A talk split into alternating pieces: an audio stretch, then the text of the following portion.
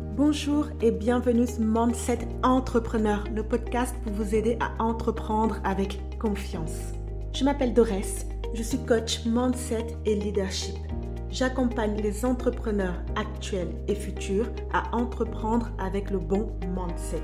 Chaque semaine, je vous transmets les outils et les stratégies pour avoir confiance en vous et en votre projet, pour garder le cap dans votre parcours, en bref, tout ce qu'il vous faut pour développer une activité rentable et épanouissante. Alors, installez-vous confortablement et c'est parti pour l'épisode du jour. Hello les amis, bienvenue dans cet épisode 25 du podcast Mindset Entrepreneur. Dans ce nouvel épisode, nous allons parler du syndrome de l'objet brillant et de comment s'en débarrasser au travers de six stratégies. Alors, je vous rappelle qu'actuellement, vous avez accès gratuitement à mon guide pour entreprendre avec un mindset de leader. N'hésitez pas à le télécharger, il est dans les notes de cet épisode et également sur mon site internet, vous tapez doresjoyce.com. Maintenant, venons-en à nos petits moutons. Le syndrome de l'objet brillant. Est-ce que vous avez déjà entendu parler de ce syndrome? En fait, le syndrome de l'objet brillant, c'est la tendance d'une personne à rechercher quelque chose de nouveau, qu'il s'agisse d'une nouvelle idée, d'une nouvelle stratégie, d'une nouvelle tendance ou objectif. Et ça, au lieu de rester concentré sur ce que cette personne fait déjà à l'instant T. Le comportement de la personne qui souffre du syndrome de l'objet brillant est similaire à celui d'un enfant. Comme un enfant, il va être attiré par tout ce qui brille et tout ce qui est neuf. Je ne veux pas dire par là que vous êtes des enfants, comprenez-moi bien. Ce que je veux dire par là, c'est que ce syndrome fait référence à une manière d'être qu'ont souvent les enfants. Moi, j'ai une nièce, par exemple, de 5 ans qui est constamment attirée par tout ce qui bouge et tout ce qui va émettre en son. Dès qu'elle s'approche de quelque chose qu'elle n'a jamais vu auparavant, eh bien, elle va être intriguée au début et puis va perdre tout intérêt au moment où l'objet va perdre aussi de sa nouveauté. Et tout de suite après, elle va être attirée par la nouvelle chose brillante suivante pour ne plus s'y intéresser après quelques essais et puis finalement passer à un nouvel objet encore plus brillant. Et en fait, ce cercle infernal ne s'arrête jamais. Autant quand on est enfant, c'est amusant, drôle, diversifiant et puis ça nous ouvre un peu à de, nouvelles choses. Autant quand ça nous arrive au moment d'entreprendre, eh bien, ça se complique. Parce que agir comme ça nous mène souvent à l'échec.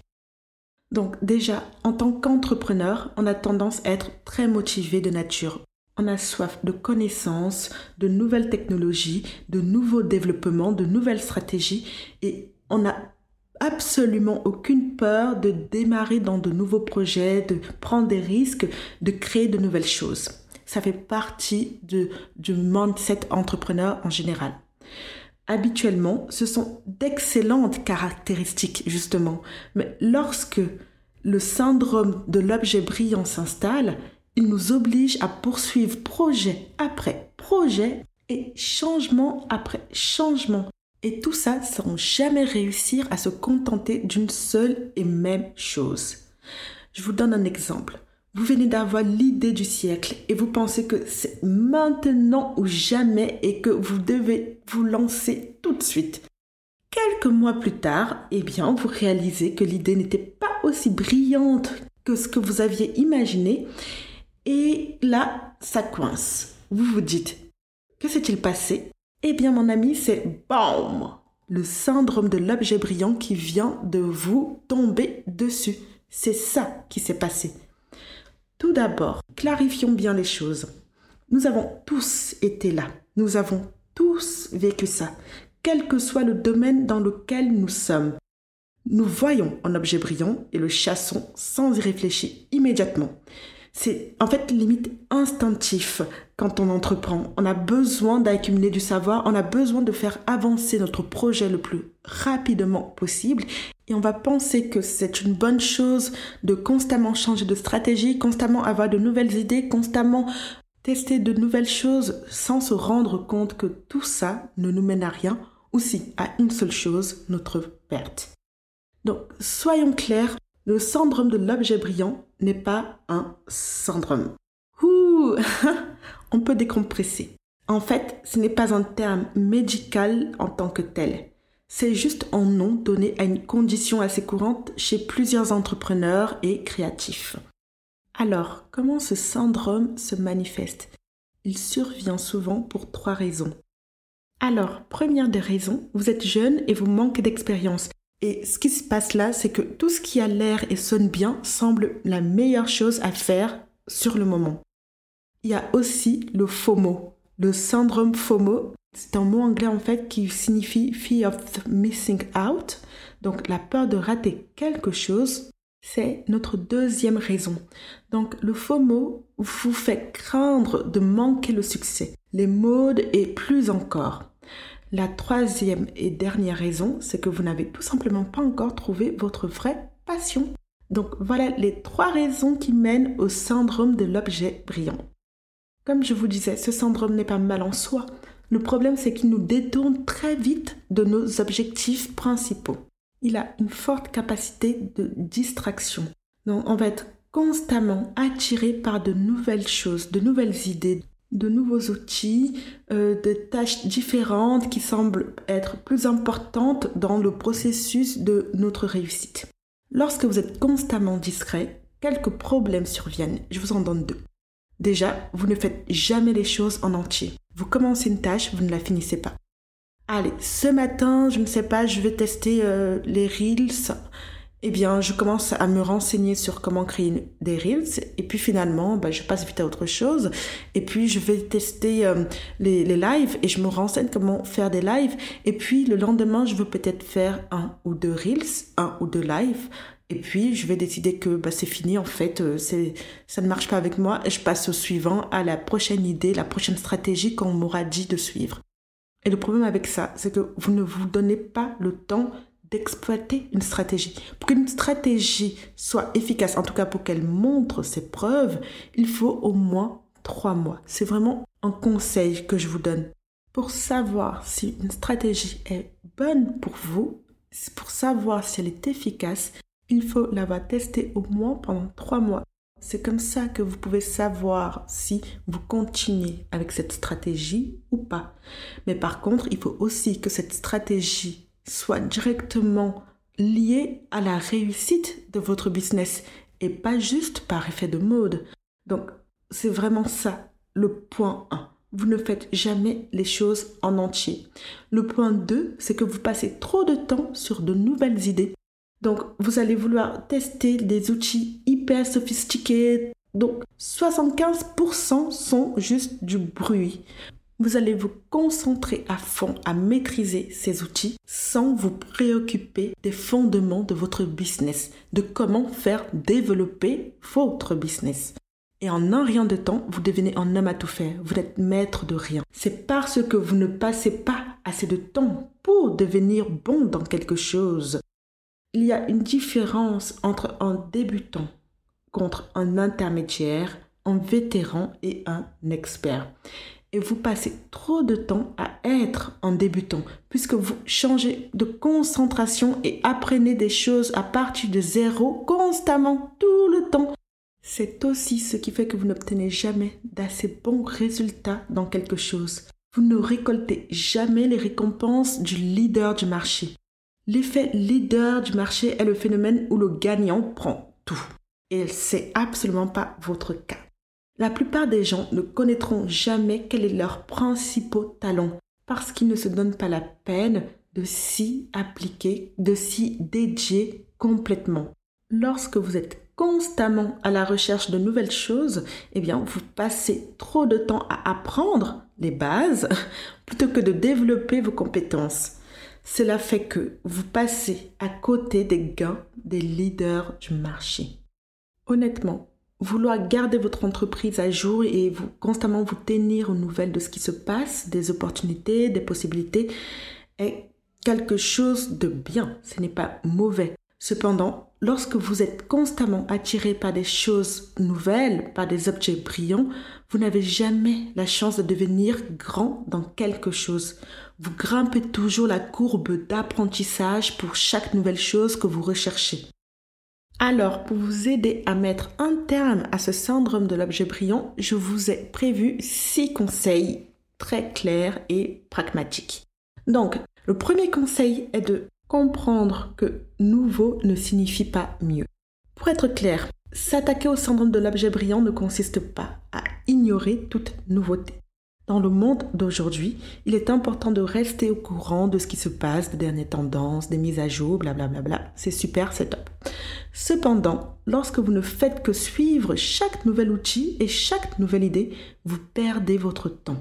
Vous perdez votre temps à rechercher les tendances plutôt que de faire avancer les choses. Comprenez que nouveau ne veut pas dire mieux. Ce n'est pas parce que quelqu'un vient de lancer quelque chose de nouveau que c'est automatiquement mieux que ce qui se fait déjà.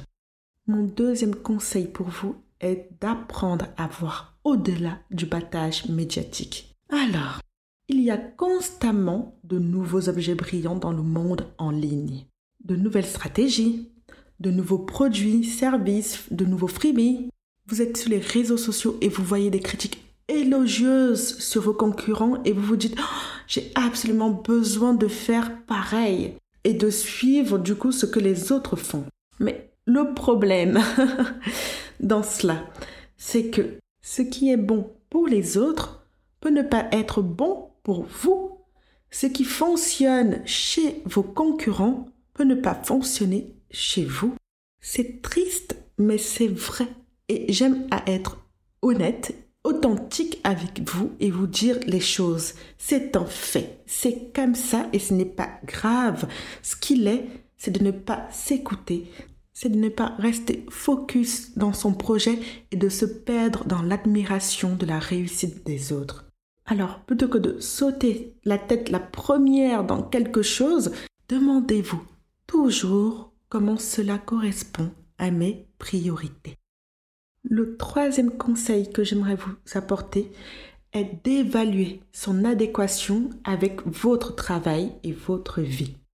Avant de vous lancer dans une nouvelle idée ou un nouvel outil, évaluez d'abord son adéquation avec votre travail et votre vie. Ne suivez pas ce que font les autres simplement parce que c'est la chose la plus tendance, la plus hype du moment. Ce n'est pas durable sur le long terme. Demandez-vous toujours ceci. Est-ce ce dont j'ai vraiment besoin? Cela ajoute-t-il de la valeur à mon travail et à ma vie? Quels sont les avantages et les inconvénients de faire cela? Avec ces trois petites questions, vous pouvez réussir à déterminer si cette nouvelle idée, ce nouvel outil est fait pour vous. Ne faites que les choses qui sont bonnes pour vous, dont vous avez réellement besoin et que cela ajoute une réelle valeur à votre travail et à votre vie.